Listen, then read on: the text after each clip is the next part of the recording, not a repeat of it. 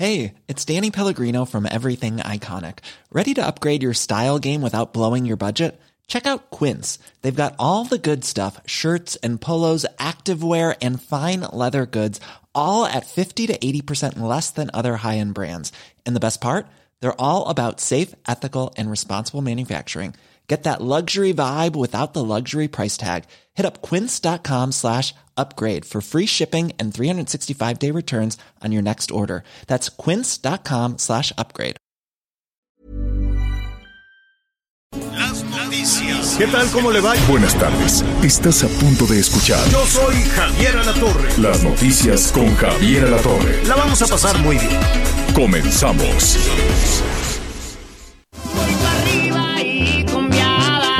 Esta lumbre no se apaga. Siempre me verán crecer. Me lo de merecer. Ser alegre ese es mi estilo. Doy la mano al amigo que a mí un día me brindó sincera amistad. Muy buenas tardes, muy buenas tardes. Qué gusto saludarles. Al fin viernes, bienvenidos. Eso es las noticias con Javier La Torre. Les saludos a través de las estaciones del Heraldo Radio y también del grupo Radiorama a todo lo largo y ancho del país.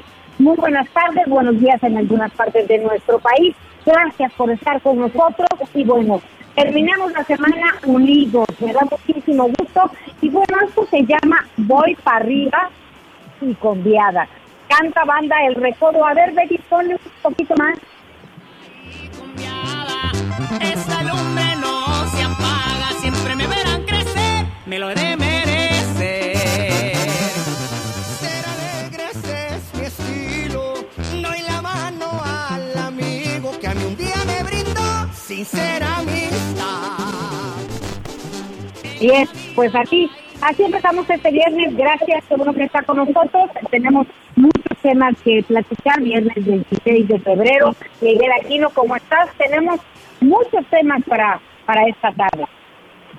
¿Cómo estás, Anita? Muy buenas tardes. Me da mucho gusto saludarte aquí y a todos nuestros amigos. Gracias, en verdad, por su compañía. Viernes, por fin viernes. Pero vaya forma en la que estamos cerrando esta semana. Pero también, atención, ¿eh? Estamos cerrando también el mes. Ya el próximo lunes 1 de marzo, bueno, pues estamos entrando ya al tercer trimestre del año. Vamos a platicar hoy, pues, de varias cosas.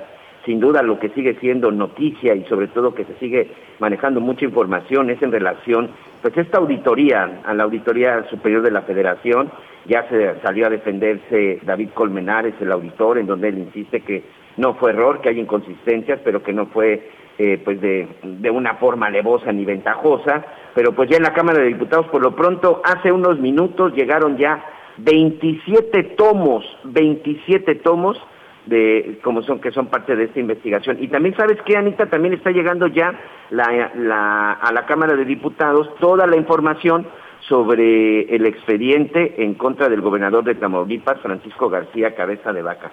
De todo eso vamos a estar platicando y también vamos a platicar de ese caso de la mafia rumana que hoy, sinceramente, yo ya no entiendo absolutamente nada, lo me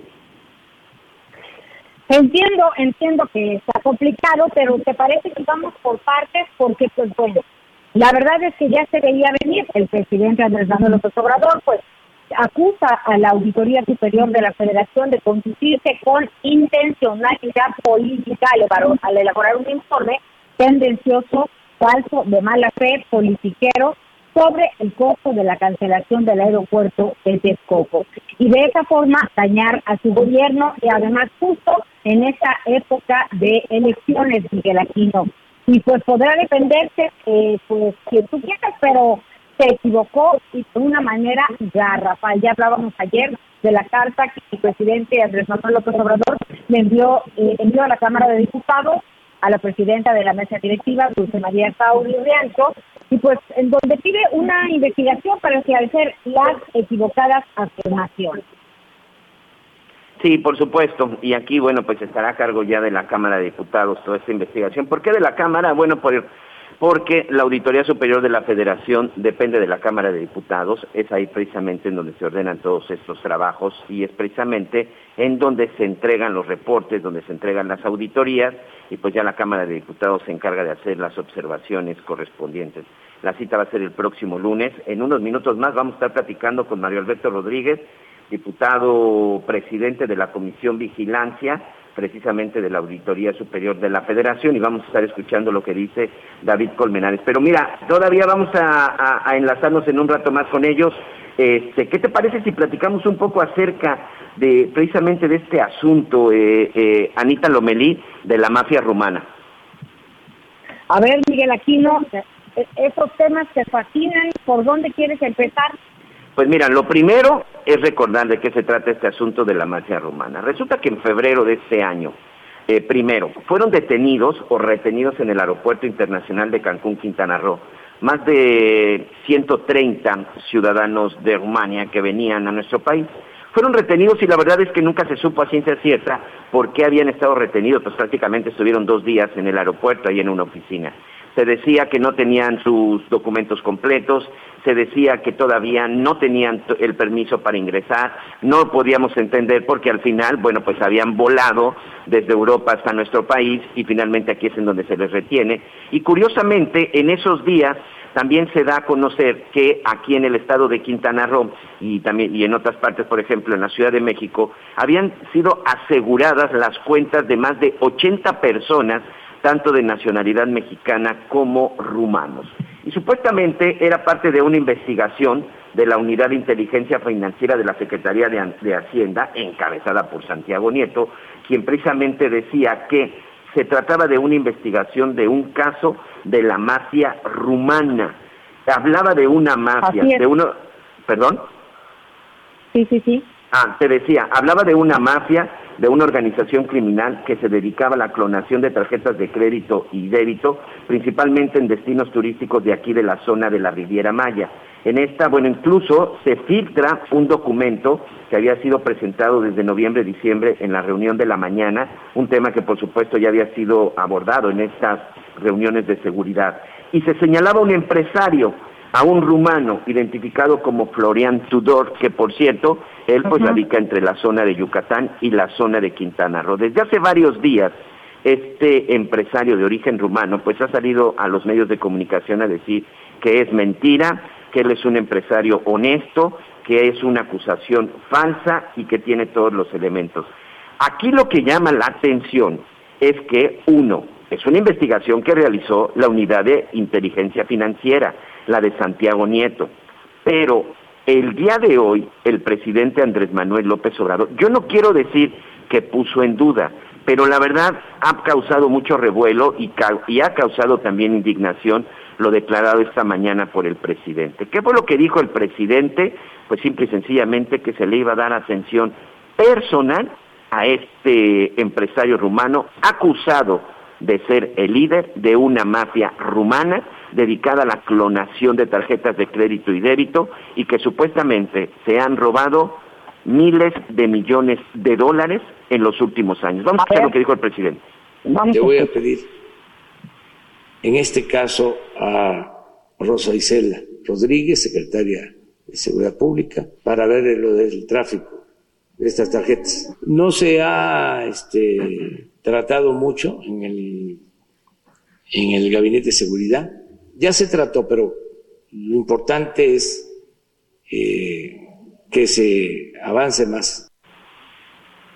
El presidente en la mañanera eh, dice que le va a pedir a Rosa Isela, a la secretaria de Seguridad eh, Ciudadana, que también no entiendo por qué a ella, se supone que es una investigación que tiene la UIF y que después tendrá que pasar a la Fiscalía General de la República, que atienda personalmente y que revise el caso del empresario Florian Tudor. ¿Por qué la indignación? A ver. Bueno, pues porque hoy precisamente en la mañana incluso todavía pues había algunas mujeres que tenían hijos desaparecidos y que no han sido atendidos.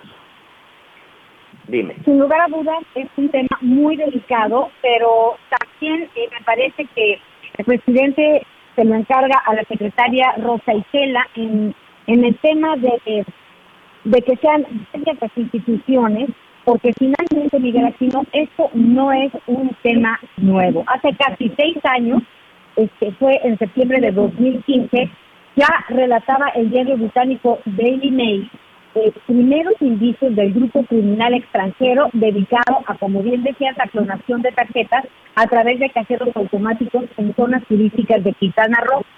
Y bueno, esta investigación no fue hecha por autoridades mexicanas, era un experto en ciberseguridad, Brian Sweat, quien señaló que a lo menos 19 cajeros automáticos ubicados en la Riviera Maya estaban intervenidos por dispositivos a través de Bluetooth que permitían el robo de los datos bancarios. Entonces, Miguel Aquino, aquí estamos hablando de un asunto que ya tiene años de estar presente y también me parece que hay alguien que se ha hecho de la vista gorda donde se ha denunciado de una manera consistente el asunto de, pues, de eso y no y no ha pasado nada, Miguel. Completamente de acuerdo contigo. Se tiene que investigar y aquí siempre lo hemos dicho. Si hay alguna acusación, si hay una sospecha, que se investigue si hay un culpable, que se castigue. Aquí lo que está llamando la atención es el por qué la preocupación como para dar una atención directa. Creo que, pues si al final esta persona es culpable o no, pues que se le cite ante las autoridades. Pero ¿por qué darle una atención completa, personalizada cuando hay otros casos y otros temas como pues la gente de Ayotzinapa? Ayer precisamente aquí platicábamos amplia y largamente sobre este asunto de los, de los desaparecidos. Insisto, hoy en Palacio Nacional incluso hay gente protestando porque no han sido atendidos, porque están en busca de sus hijos. La única cuestión es estas atenciones yo sinceramente no entiendo. Y, yo no sé si el empresario es culpable o no, al final lo va a tener que demostrar, pero si de repente, bueno, vienen esta serie de acusaciones, ¿por qué ordenar que se le dé una atención personalizada? Eso es lo único que yo quiero, que yo quiero comentar, quiero dejar. Yo no sé si este rumano está relacionado o no. La UIF lo puso en la lista como uno de los líderes, junto con otros empresarios, incluso mexicanos. Aquí en la zona de Quintana Roo, por ejemplo, hay un, este, un funcionario que tiene que ver también con medios de comunicación y que actualmente él es diputado, José de la Peña Ruiz, él es diputado local en Quintana Roo por el Partido Verde. También se está señalando un exsecretario de Seguridad Pública del municipio de Benito Juárez. Es decir, hay mucha gente involucrada, entre ellos el empresario rumano que ha hecho estas declaraciones. Aquí la gran pregunta es, a quién sí y a quién no se le da una atención personalizada por parte del gobierno cuando recibe una acusación de ese tamaño. Y ojo, ya es una investigación del gobierno de México, Anita, ¿eh? porque ya está relacionado Santiago Nieto, que hace seis años en eh, este diario británico daba a conocer esa investigación, completamente cierto, pero en febrero la Unidad de Inteligencia Financiera de Santiago Nieto había congelado estas casi 80 cuentas de diferentes personas, entre ellas este rumano. Entonces, ya es una investigación del gobierno de México y ya es una investigación que yo no sé si ya está en manos de la Fiscalía General de la República o sigue en el escritorio de Santiago Nieto, en la unidad de inteligencia financiera. Le hemos dedicado tiempo porque aquí precisamente tenemos que hablar que se trata de mucha gente que ha sido este, defraudada, de, la, de que llegaban a los cajeros y de repente, bueno, pues resulta que les hacían cargos. Lo más sorprendente, utilizaban su tarjeta en un cajero en Cancún, en la zona de Cozumel, Tulum, Playa del Carmen, y de repente aparecían operaciones financieras en la zona de la India, en la zona de, eh, de China, de Japón, de, de Europa. Esa era parte de la forma en la que estaban en la que estaban operando. Pero vamos a estar muy pendientes y sobre todo, bueno, pues a ver qué le dice eh, la, la, secretaria Rosa Isela a este hombre, que insisto, pues ha estado muy activo en diferentes medios de comunicación tratando de defenderse y que por supuesto es válido, pero pues ojalá también pues se defienda ya en su momento ante la Fiscalía General de la República. Vamos a regresar al tema, este Anita, porque ya estamos por enlazarnos con el con el diputado con el diputado del Movimiento Ciudadano, Albert, Mario Alberto Rodríguez, sobre, el asunto, sobre el asunto de la Auditoría Federal de la Federación Superior. Así es, en unos momentitos nos vamos a enlazar con él, pero eh, pues David Colmenares, el auditor superior de la Federación, pues ha sido muy insistente, incluso ha estado indignado porque te menciona pues, que tendría que renunciar después de lo que ha sucedido. Eh, él eh, pues ha dicho en reiteradas ocasiones que no va a renunciar y afirma que las observaciones de cientos de millones de pesos en la cuenta pública de 2019 del gobierno se convirtieron en un tema político. Así que no no no va a renunciar. Y hoy platicó con nuestra compañera Adela Misa. ¿Te parece que escuchamos lo que respondió? Sí, así es. Es una charla que tuvo ayer por la tarde. Vamos a escuchar. Hay irregularidades, pero no en la estimación porque cuando se hizo la revisión me estaban informando que el ente auditado dijo que no tenía una estimación. Y aquí se ofrecieron la unidad, la plasmaron y la firmaron. Bueno, pues después sucedió esto, la revisamos con las áreas que tienen ya eh, vinculación. Y obviamente tuvimos una, una visión distinta ese mismo día, por eso fue que planteamos que tendríamos que hacer la revisión integral y es lo que estamos haciendo. Pero entonces, ¿no hubo falta de rigor por parte de la auditoría? No, pues, ahí yo invitaría a todos los que quieran verlo. La auditoría está publicada, completita. Bueno, y en relación a este tema, pues la Comisión de Vigilancia de la Auditoría Superior de la Federación de la Cámara de Diputados pues a comparecer al titular David Colmenares y a los auditores que participaron en la cuenta pública 2019 relativa al primer año de gobierno del presidente Andrés Manuel López Obrador. Y por esta razón nos da muchísimo gusto platicar con Mario Alberto Rodríguez, diputado de Movimiento Ciudadano, presidente de esta comisión. Gracias por estar con nosotros, diputado. Muy buenas tardes, Ana María. Muy buenas tardes, Miguel. Gracias por la invitación a la orden. ¿Cómo funciona? ¿Ya lo invitaron? ¿Cuándo asiste? ¿Cuál es el procedimiento? Sí, mira, nosotros, eh, en función de la irregularidad que mostró este auditor especial al eh, plasmar con un documento las discrepancias o los errores que según él tendría su estudio, eh, que nos parece un momento sumamente irregular porque cuando se publican los informes la auditoría no se puede retractar de estas publicaciones. Hay un momento que permite la ley que van aproximadamente de, 30 días, entre 10 de notificación y el resto para que se aclaren o se eh, pueda discutir las discrepancias que puedan haber en las auditorías practicadas. Por lo tanto, el momento procesal para dirimir las inconsistencias que puedan haber es en ese momento, en la confronta con el ente fiscalizable y la auditoría eh, en este sentido. Por lo tanto, la irregularidad que vemos es de que al hacer esta notificación que no tiene ninguna validez jurídica, ni, ni siquiera tiene un procedimiento que vaya dentro de la norma, eh, lo que estamos nosotros convocando, y lo hicimos en su momento, ya eh, el miércoles pasado, es trabajar nosotros con una investigación que iniciará la unidad de evaluación y control eh, para deslindar responsabilidades en esta irregularidad que ya tenemos en marcha. Y la segunda parte que determinamos en la Junta Directiva de la Comisión de Vigilancia es citar a comparecer a una mesa de trabajo con los auditores especiales y el propio auditor el día lunes a las 12 del día. Esto de entrada es lo que ya se determinó de parte de la Comisión de Vigilancia. Oye, diputado, eh, y sácame de una duda.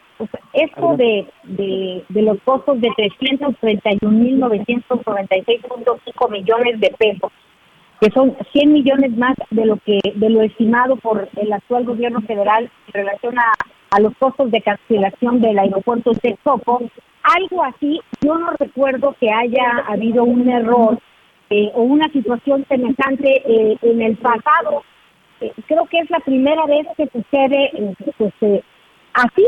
¿Qué, qué, pasará? ¿Habrá sanciones? ¿No habrá sanciones? Me parece que la investigación pues tendrá que arrojar datos interesantes, pero, pero me cuesta trabajo pensar en, solo uno de sí, me disculpe, puse un cero de más o de menos, ¿no? Claro, Ana María. Mira, un poquito para contextualizar el asunto.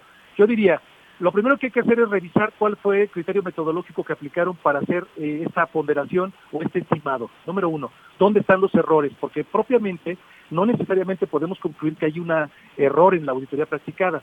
Lo que hay que revisar es la metodología. Si los criterios fueron aplicados y puede ser que nos den datos mayores o menores, eso habrá que revisarlo. Y hay un dato importante e interesante que yo rescataría. Como ahí se están considerando la, digamos, el flujo de los bonos que se traducieron en fibra y que pueden estar y están todavía, según entiendo, en circulación y que no ha retirado el gobierno, pues estos bonos en cierto momento a 10, a 15, a 20 años pudieran estimar pues costos de esa magnitud o menor o mayor debido a la especulación bursátil que pueda haber en su momento determinado. Entonces, es relativo el tema. Lo que hay que centrarnos es, antes de emitir un juicio, y yo solamente pongo ese ejemplo, es tener la información de estos indicadores que se tomaron para estimar eh, esta variación que hoy se puso sobre la mesa y ver cuál es el costo que tienen confronta de parte del ente auditable. Me parece que esas son las dos partes con las que podríamos empezar. Segundo, si hubo omisiones o si hubo errores en, la ejecución de la auditoría y en el procedimiento, como ya hubo esta irregularidad, tendrá que haber responsabilidades. Por eso la unidad de evaluación y control ya inició la investigación para deslinde de responsabilidades y en este momento ya está trabajando en ese sentido. Diputado, me da mucho gusto saludarlo, Miguel Aquino del Senado. Eh, diputado, finalmente, bueno, pues el lunes se presenta el auditor y se estará revisando y me imagino que ustedes pues, en esta eh, pues en esta investigación tendrán que revisar detalles. Pero la pregunta es, ¿y qué va a pasar finalmente? Va a llegar el momento en que los mexicanos vamos a saber cómo fue gastado el dinero de nuestros impuestos durante el 2020. Es decir, ¿se va a tener que volver a hacer una nueva auditoría o, qué es lo que sucederá? Si sobre esta auditoría se va a tener que trabajar. ¿Em- ¿Empezamos de cero o empezamos con lo que ya está? No, no, no, no. Digo, yo creo que sería eh, un asunto catastrófico pensar en ese, en ese, en ese sentido. Yo lo que esperaría es separar la discusión de una auditoría de desempeño que ni siquiera tiene un carácter vinculante, eh, digamos en términos generales, en relación a las que sí lo tienen, que tienen, aunque sean menores los costos y mayores los que tengamos en diferentes auditorías, sí tienen un carácter vinculante. Es decir, generalizar el trabajo de la auditoría por un error en una auditoría, eh, que puede tenerlo cualquiera auditoría en cualquier parte, pero repito que aquí lo irregular es el momento procesal en que se presenta esta, esta carta y que debió haber sido en una mesa, eh, me parece que eso es lo irregular. Pero tratar de empañar el trabajo de años de una institución donde hay cientos de auditores que no son recientes, que tienen años trabajando en la auditoría y que han dado resultados favorables en la rendición de cuentas, eso es lo que no podemos hacer. Es decir, necesitamos proteger a esta institución autónoma.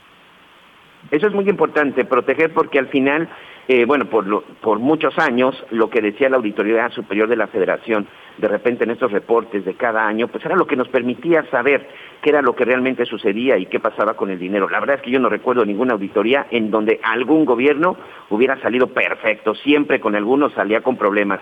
Pero de repente esto no podría quitarle credibilidad. Creo que además de saber qué fue lo que sucedió, es volver a trabajar o tratar de recuperar la confianza en la auditoría. Yo entiendo los errores, como usted bien dice, hay errores que se pueden cometer, completamente de acuerdo, pero con una diferencia de 500 mil millones de pesos, de repente es muy complicado entender esto, diputado. Es- es- Estoy de acuerdo contigo, Miguel, y por eso, por eso el inicio de la investigación. Es decir, si nos pareciera menor en este error, estaríamos nosotros de brazos cruzados. Sin embargo, lo que estamos haciendo es ya girando una investigación para que esto se esclarezca a la brevedad, porque esto nos parece un error garrafal, es decir, de una consideración enorme y que esto no pueda arrastrar a la generalización de trabajo que tiene la propia auditoría. Anita. pues vamos a quedarnos muy pendientes de, del curso que tomen eh, pues esta, esta, esta comparecencia, esta investigación. ¿Cuáles son los tiempos? ¿Cuándo se Mira, tendrá Ana. ya una resolución? Sí, mm, eh, mira, el, el lunes a las 12 del día tendremos esta reunión de trabajo y de ahí estaremos revisando no solamente el tema de la auditoría específica de Texcoco, sino estaremos revisando y programando más mesas que derivarán en trabajo de desdoble para la revisión de la aplicación y la metodología en las auditorías practicadas en todas las que se nos entregaron. Y paralelamente, la unidad de evaluación y control ya tendrá que tener respuesta en estos días acerca de lo que ya inició desde hace dos días en la investigación sobre este tema en particular. Diríamos que iríamos en esas dos pistas trabajando y el lunes ya tendríamos algunas respuestas en viva voz de parte de los auditores y el auditor superior. Bueno, pues estaremos muy pendientes del curso que tome eh, esta, esta investigación, estas reuniones de trabajo. Muchísimas gracias, diputado Mario Alberto Rodríguez, presidente de la Comisión de Vigilancia de la Cámara de Diputados. Gracias por estar con nosotros. Claro que sí, Ana, y estaremos al pendiente informándoles. Gracias, hasta luego, Miguel. Hasta luego, buenas tardes, diputado. Bueno, pues es un tema Bueno, que sin Miguelito. duda, el lunes vamos a ver qué tal. Yo creo que no le va a ir nada bien a David Colmenares, vamos a estar muy pendientes de eso. Y Anita, pues vámonos a nuestra primera pausa. Oye, pero ni nos dice que no, Miguel. A ver, pues ahí lo tienen todos nuestros amigos. 55 79 00 50 62. 55 79 00 50 62. Regresamos. Ya volvemos. Acompáñenos en las noticias con Javier Alatorre. Sigue con nosotros. Volvemos con más noticias. Antes que los demás. Todavía hay más información. Continuamos. Las noticias en resumen.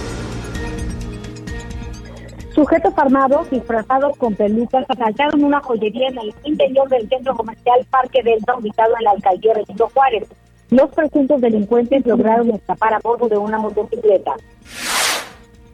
La Fiscalía General de Quintana Roo dio a conocer el retrato hablado de la persona que participó en el homicidio del secretario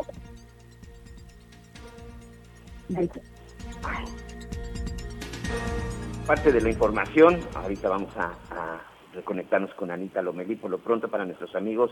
Vamos a dar rápidamente información de lo que está sucediendo en las carreteras. Nos están preguntando sobre todo hoy viernes. Saludos a nuestros amigos hasta Chiapas, en la zona de Tuxtla Gutiérrez. Tenemos un bloqueo a la altura del kilómetro 185, precisamente de la autopista, que va de Tuxtla Gutiérrez a Ciudad Cuauhtémoc. Y en Colima tenemos un accidente que, ocurre en el kilómetro 78 de la zona de Armería a Manzanillo. Y a nuestros amigos en el sureste, en Quintana Roo, tenemos un accidente, además del problema, bueno, pues por un hundimiento en la carretera, en la cinta asfáltica, esto también tenemos un accidente en el kilómetro 243 de la zona de Reforma Agraria o Puerto Juárez, esto ya en el tramo de Tulum. Y bueno, eh, en este momento hay información muy importante que está saliendo de Petróleos Mexicanos, creo que por ahí ya está a Anita Lomelí. Resulta que Octavio Romero Oropesa, el director de Petróleos Mexicanos de la empresa, eh, tuvo una reunión con inversionistas a quienes entregó pues el reporte del 2020 y bueno pues resulta que en el 2020 Petróleos Mexicanos tuvo una pérdida de 480.966 millones de pesos, por supuesto todo eso a causa de la pandemia de COVID-19, convirtiéndose en la crisis más severa de toda su historia, así fue como lo dijo Romero Oropesa textualmente, dice, Petróleos Mexicanos no fue ajeno a esta situación mundial y enfrentó la peor crisis de su historia. Sin embargo, gracias a los avances, ajustes y logros que realizamos en el primer año de la administración, la empresa pudo salir adelante. Pero bueno, pues ya se veía venir, Anita Lomelí, amigos, que Pemex había pasado pues un muy, muy, muy mal año durante el 2020. Bueno, pues ya tendremos que profundizar también en, en esa noticia, pero por lo pronto, pues platiquemos sobre las comisiones de puntos constitucionales y estudios legislativos, segunda de Senado, que aprobaron dictámenes que eliminan las partidas secretas del presupuesto de egresos y que reducen de 25 a 21 años de edad mínima para ser senadora o senador. Y para hablar de este tema, me da mucho gusto eh, saludar a Martí Batres, senador por, por Morena y presidente de la Comisión de Puntos Constitucionales. ¿Cómo estás, Martí? Qué gusto. ¿Cómo estás, Anita? Qué gusto. A ver, empecemos por explicar qué son las partidas secretas.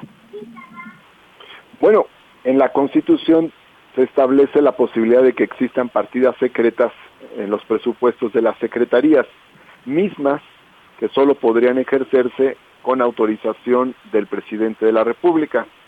Esto existe desde la Constitución de 1917 con el objeto de fortalecer al presidente frente al Congreso, que fue una de las tendencias del Congreso del 17. Ahora bien, de esta formulación se fue desprendiendo poco a poco la construcción de una partida secreta del presidente, aunque eso no dice exactamente la Constitución.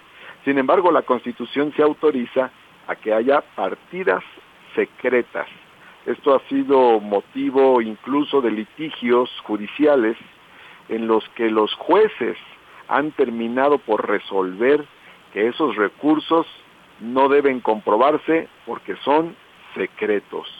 Con ello se entra en contradicción con otro principio que establece la Constitución en el sentido de que todos los recursos públicos deben comprobarse.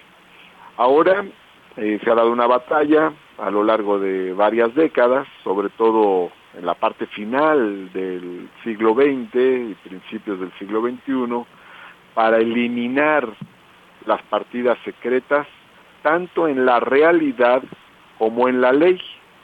lo primero se ha logrado, es decir, ya no hay partidas secretas en el presupuesto. Sin embargo, la Constitución sigue manteniendo la mención de las partidas secretas, la posibilidad de que existan. En cualquier momento, si hay un retroceso en el país, podrían revivir las partidas secretas. Por eso es importante esta reforma que se aprobó en la Cámara de Diputados para prohibir la existencia de partidas secretas en el texto constitucional. Y ahora esa reforma que aprobó la Cámara de Diputados también se aprobó por las comisiones del Senado de la República eh, hace un par de días.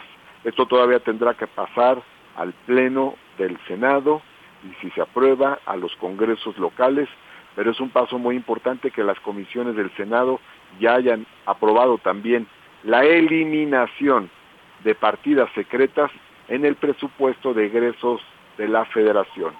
Ok, entonces eh, esta partida secreta como partida, como un, como el dinero, como esa famosa caja negra que en algún momento así se mencionó a la partida secreta del, del presidente eh, Andrés Manuel López Obrador, este dinero sí existe, pero ya no es secreto, o tampoco hay ese dinero.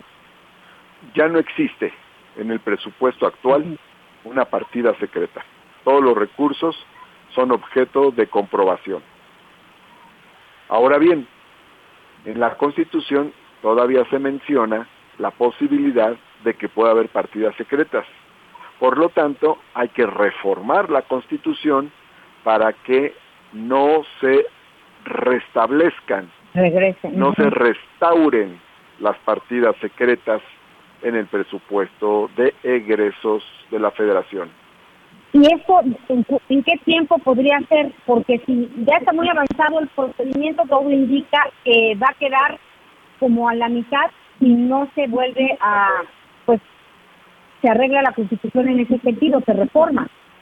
Bueno, nosotros ya lo aprobamos en comisiones, ahora pasa al Pleno del Senado, el Pleno del Senado tendrá que aprobar esta reforma, si es así, entonces se envía a los congresos locales. Vamos a tener una sesión la próxima semana para eh, someter al Pleno este dictamen. Miguel Aquino. Sí, muchas gracias, senador. Me da mucho gusto saludarlo. Pero bueno, además de este tema que sin duda la partida secreta, que siempre ha sido en administraciones pasadas todo un misterio de la partida secreta o el dinero que guardaban en caja, también hay otro tema que estuvo en discusión esta semana que me parece muy interesante y sobre todo es la participación de los jóvenes en la política, la reducción de edad para poder eh, pues competir por un- una curul en el Senado. ¿No es muy arriesgado haber bajado tanto la edad, senador? Primero platíquenos de qué se trata. Bueno, hay una tendencia a bajar la edad para la participación activa. De hecho, también esto ha sucedido en el terreno del voto pasivo. Entonces, eh, por un lado hemos tenido modificaciones para que la edad de la ciudadanía se reduzca. Eh, digamos, en el siglo XIX eras mayor de edad a partir de los 30 años. Y eso fue bajando primero a 25, luego a 21 en el siglo XX y hacia finales del siglo XX bajó la edad ciudadana a los 18 años. En el terreno de los representantes hemos tenido la misma tendencia. Para ser eh, diputado o senador debías tener 35 años, después bajó a 30, después de- a 25, en la Cámara de Diputados a 21. Pero en la Cámara de Senadores se conserva la edad de 25 años. Y no existe justificación para que en la Cámara de Diputados pueda ser legislador desde los 21 años y en el Senado desde los 25, porque las funciones de una y otra Cámara son las mismas. Ambas aprueban leyes federales, ambas aprueban reformas constitucionales, ambas ratifican nombramientos del Ejecutivo, ambas designan a titulares de órganos autónomos y ambas tienen una facultad exclusiva. El Senado, la ratificación de los tratados internacionales y la Cámara de Diputados, la aprobación del presupuesto. Entonces, ¿por qué en un caso puedes acceder desde los 21 años y en otro no? No hay justificación a ello. Entonces, habiendo trabajo igual, debe haber requisitos iguales. Entonces estamos estableciendo aquel requisito que es más favorable al ejercicio de los derechos. Este es un argumento de lógica jurídica, pero también hay un argumento sociopolítico. Los jóvenes cada vez intervienen más en la vida pública del país intervienen en cuestiones culturales, educativas, sociales, políticas, y ahora tienen un protagonismo predominante en el uso de las nuevas tecnologías. Saben más las nuevas generaciones del uso de nuevas tecnologías que las generaciones pasadas. Entonces cuando se dice es que las generaciones eh, con mayor edad saben más, esto ya es relativo. Depende de qué hablemos. Y en las cámaras tiene que haber de todas las edades. Representantes muy jóvenes, jóvenes, maduros, viejos y muy viejos. De tal forma que se exprese a la sociedad mexicana y se expresen los diversos campos de expertise y los diversos campos de conocimiento. Por eso es importante también abrirle nuevo espacio a los jóvenes, a estas nuevas generaciones que están empujando muy fuerte para incidir en la vida de México y del mundo. Claro, ah, sí, Anita. Nada, más, nada más yo una última pregunta, este senador.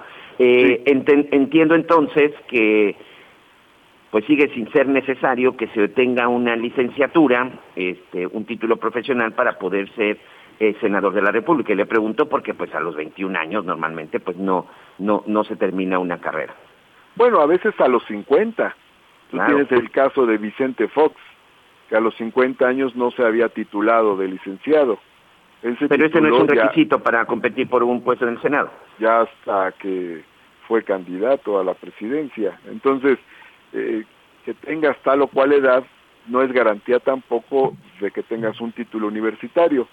Pero también existe el argumento de que los derechos son de todas y todos. Estamos en una sociedad donde solamente el 15% tiene un título universitario. Entonces, el 85% de la sociedad no cuenta con un título universitario. Es decir, en nuestra sociedad hay diversos grados de preparación. Claro. Pero todas y todos tienen derechos. Muy bien. Claro. Sí. Considerando además que pues hay más de 30.6 o 31 millones de jóvenes de 15 a 29 años, según el INEGI, es muy importante lo que estás diciendo.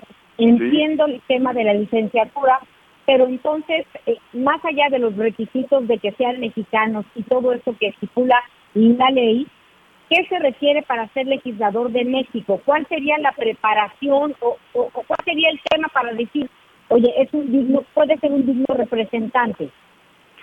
Bueno, los legisladores son representantes, representan causas, representan intereses de diversos sectores de la sociedad.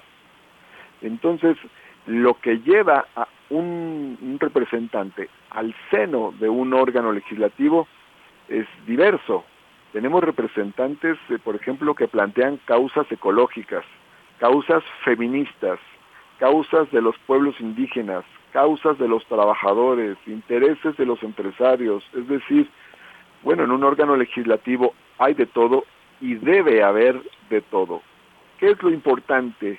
Eh, esta es una pregunta más subjetiva que jurídica.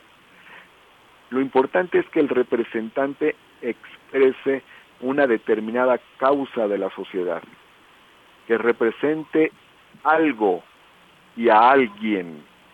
Eso es lo importante. Bueno, pues entonces eh, estaremos muy pendientes y sí creo que hay una camada de jóvenes que efectivamente representan y, y abrazan causas que es muy importante que tengan eh, visualización. Muchísimas gracias. Martí Batres, presidente de Puntos Constitucionales, gracias por estar con nosotros y pues estaremos molestándote eh, más adelante. Gracias a ustedes, porque en efecto, esta semana aprobamos 11 dictámenes. También hay temas de diversidad lingüística, federalismo, temas de lenguaje, de género, en fin, ya platicaremos en la siguiente, si ustedes me lo permiten, de todos estos, porque cada uno de estos puntos que aprobamos representa un tema muy interesante. Muy bien, muchísimas gracias. Gusto en saludarte, Martí Batres. Gracias, Anita. Gracias. Hasta pronto. Buenas tardes. Miguelito, pues vamos con un corte Sí, vamos a una pausa y regresamos. Sigue con nosotros.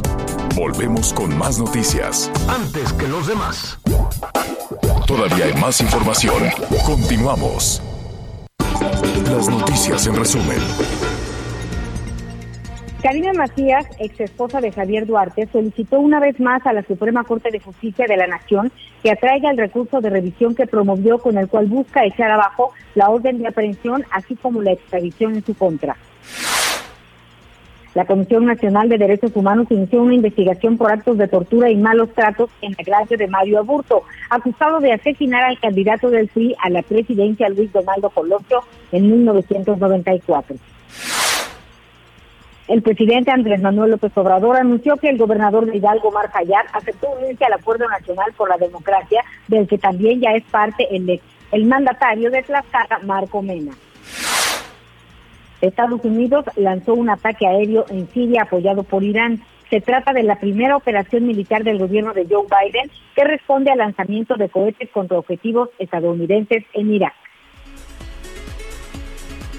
Muchas gracias, muchas gracias Anita Lomelí. Oye, por cierto, este, mucha atención para todos nuestros amigos en la Ciudad de México porque a partir de este lunes, estamos ya por acá en Semáforo Naranja, se van a reabrir los cines, teatros y museos finalmente, bueno, pues estas empresas, esta industria que ha estado tan, tan afectada, pues finalmente el lunes empezarán a reabrir. Poco a poco tendrán que seguir normas, si no me equivoco, con el 20%, pero el asunto es que se empiezan a abrir negocios y eso es una muy buena señal en la capital del país y tiene que ver, por supuesto, con estos procesos de vacunación que, por cierto, hasta el 5 de marzo seguirán en Xochimilco, Tláhuac y la zona de Iztacalco. También lo que está dando a conocer en este momento la Ciudad de México es que este fin de semana las alcaldías de la Ciudad de México pues estarán levantando ya la ley seca que se imponía cada 15 días desde noviembre pasado. Informó que ya algunas demarcaciones territoriales han tomado esa decisión de levantar la ley seca, más tarde van a dar más detalles, pero bueno, el hecho es de que poco a poco se empiezan a reactivar muchas, muchas de las actividades que estaban paradas pues desde hace varios meses en la capital del país, Anita Lomelí. Así es, y bueno, pues eh, Chiapas sigue en semáforo verde y por lo pronto en rojo, pues solo están Guerrero y Guanajuato. En amarillo, Baja California, Sonora, Chihuahua, Tamaulipas, Sinaloa, Durango, Tabasco y Campeche y los demás están en naranja. Así que pues bueno, ahí vamos paso a pasito, avanzando. Recuerde no bajar la guardia. ¿Qué dicen las personas de, nuestros amigos, Miguel? Muchas gracias, Mónica Ochoa. Nuestra amiga Mónica Ochoa desde la zona de Sonora dice, terrible lo que está pasando en nuestro país, ya no solamente es la cuestión de la mortalidad, muchos de nuestros jóvenes están muriendo a manos del crimen organizado. Fíjate que sí, hemos estado recibiendo muchos mensajes de la zona de Sonora, de la zona del Palme, de la zona de Ajome, varios lugares en donde se han presentado ataques y ataques pues muy agresivos por parte de la delincuencia organizada. ¿Dónde está Javier? Bueno, pues Javier está en una asignación especial y el próximo lunes va a estar con nosotros. Gracias a todos nuestros amigos de Querétaro, de la zona de Guanajuato, por supuesto, de la zona de también de, de Sonora. el doctor Jerónimo, eh, de aquí de la Ciudad de México, al señor, al señor presidente no le gusta que lo balconien.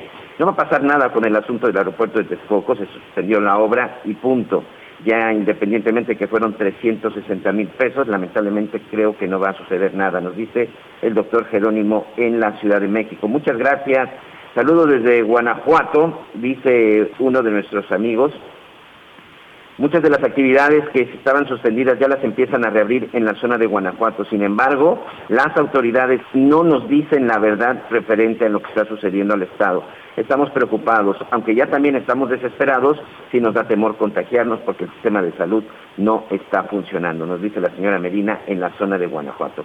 La verdad es que sí, hay muchas personas que pues tienen esta decisión un poco complicada en el, en el aspecto de que eh, pues regresar o no regresar con el riesgo de que esté eh, en virus. Dice, hola, solo para comentarles que en Guanajuato estamos en naranja con alerta y no en rojo. Ah, muchas gracias, muchas gracias por esta aclaración de parte de nuestra amiga Mónica. Parte de lo que están diciendo nuestros amigos, Anita. Pues la verdad, gracias. Sí hay que estar muy pendientes. Fíjate que eso de los semáforos de, de repente es medio confuso porque se han ido haciendo modificaciones en los estados poco a poco para tratar de pues de afectar a las menos personas posibles, sobre todo hablando de, de la economía. Hay que estar muy atentos a lo que sucede en su comunidad. Y sí, eh, hemos vivido casi un año, eh, vamos a cumplir un año, ya me parece en un par de semanas, de que entramos en la Jornada Nacional de Sana Distancia y de, de que nos quedamos en casa pero eh, pues el virus ahí sigue, depende de nosotros y sí creo que somos cuidadosos, muy cuidadosos en cada una de nuestras actividades, de estar conscientes de lo que implica lavarse las manos, de tener el gel, la sana distancia es muy importante y el cubrebocas, podremos, podremos salir adelante porque el virus no se va a ir. Entonces, más nos vale que vayamos tratando de adaptarnos ya esta no, ya olvídese de la nueva normalidad del pasado, esta es nuestra realidad y así va a ser y tenemos que ver para adelante. Así es, tenemos que ver para adelante, pero por lo pronto, ¿qué te parece si vamos a una pausa? Y volvemos. En el pronóstico del clima, para este día el frente número 38 en interacción con la corriente en chorro subtropical ocasionará fuertes rachas de viento en dichas regiones y lluvias aisladas en Coahuila, Tamaulipas y San Luis Potosí. Asimismo, un canal de baja presión en el sureste de México y el flujo de aire húmedo procedente del Mar Caribe originará lluvias aisladas en el sur de Veracruz, Oaxaca, Tabasco, Chiapas, Campeche y Quintana Roo. Finalmente, un sistema de alta presión en niveles medios de la atmósfera mantendrá una onda de calor sobre entidades del occidente centro y sur del territorio nacional, informó Liz Carmona. En Cancún, una llamada anónima al 911 alertó a las autoridades que en un domicilio había una mujer gritando por la ventana que la tenían secuestrada. Cuando las autoridades arribaron, confirmaron los hechos, rescataron a la víctima y hallaron el cuerpo de un hombre a quien presuntamente acaban de ejecutar. La víctima dijo que había sido secuestrada desde el martes, además de que a su hijo lo habían envuelto en sábanas y se lo habían llevado poco antes de la llegada de las autoridades. La Fiscalía General del Estado ya investiga estos hechos. Reportó desde Quintana Roo Ángel del Ángel Baeza. Sigue con nosotros. Volvemos con más noticias. Antes que los demás. Todavía hay más información. Continuamos. Bueno, pues ya estamos casi por despedirnos de esta primera hora de transmisión. Oiga, pero Miguel, amigas y amigos, les voy a contar la historia rapidísimo de una señora que se está haciendo viral en redes sociales. Ella es María Cardoso, tiene 101 años, es del estado de Sao Paulo, en Brasil. Resulta que a pesar de su edad, pues ella envió su currículum a una empresa que donde le interesa trabajar y bueno, este currículum fue recibido por una psicóloga de la empresa y pues ella dice que pues que quiere trabajar, necesita una oportunidad laboral porque no quiere depender económicamente de nadie. Ella desea poder comprar su carne y su vino sin tener que tirar la mano. Así que pues se ha convertido en un ejemplo e inspiración porque Miguel Aquino, muchas personas de la tercera edad, adultos mayores, están perfectamente lúcidos, sanos eh, y con experiencia laboral y ya no encuentran trabajo ni cabida en este, en este mundo del trabajo. Sí, sin, sin duda. Yo creo que todavía hay mucha gente que no solamente que tiene fuerza, sino que además tiene ganas y que por supuesto es muy importante que se incorporen a la actividad. Si uno de repente, pues con esta calma o con esta tranquilidad o esta pasividad debido a la cuarentena, pues no me quiero imaginar gente que toda su vida ha estado completamente activo. Anita, nos tenemos que despedir. Gracias a todos nuestros amigos que nos acompañaron a través de las, de las diferentes emisoras del Heraldo en todo el país, por supuesto, de esta gran cadena Audiorama. Muchas gracias a todos nuestros amigos. Y bueno, pues nos escuchamos el lunes. Ya el licenciado Javier Latorre se incorporará con nosotros y ya nos contará pues todo lo que estuvo haciendo. Y por lo pronto, pues los esperamos pues en las redes sociales. Vámonos a streaming, Anita. Vámonos, muchísimas gracias. Espléndido fin de semana y nos vemos el lunes. Por favor, cuídense muchísimo, no bajen la guardia. Gracias.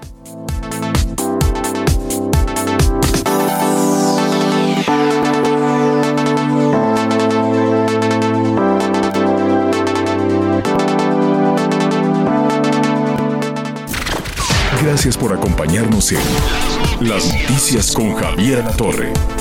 Ahora sí ya estás muy bien informado. Heraldo Radio. Even on a budget, quality is non-negotiable. That's why Quince is the place to score high-end essentials at 50 to 80% less than similar brands. Get your hands on buttery soft cashmere sweaters from just 60 bucks, Italian leather jackets, and so much more. And the best part about Quince, they exclusively partner with factories committed to safe, ethical, and responsible manufacturing. Elevate your style without the elevated price tag with Quince. Go to quince.com slash upgrade for free shipping and 365-day returns.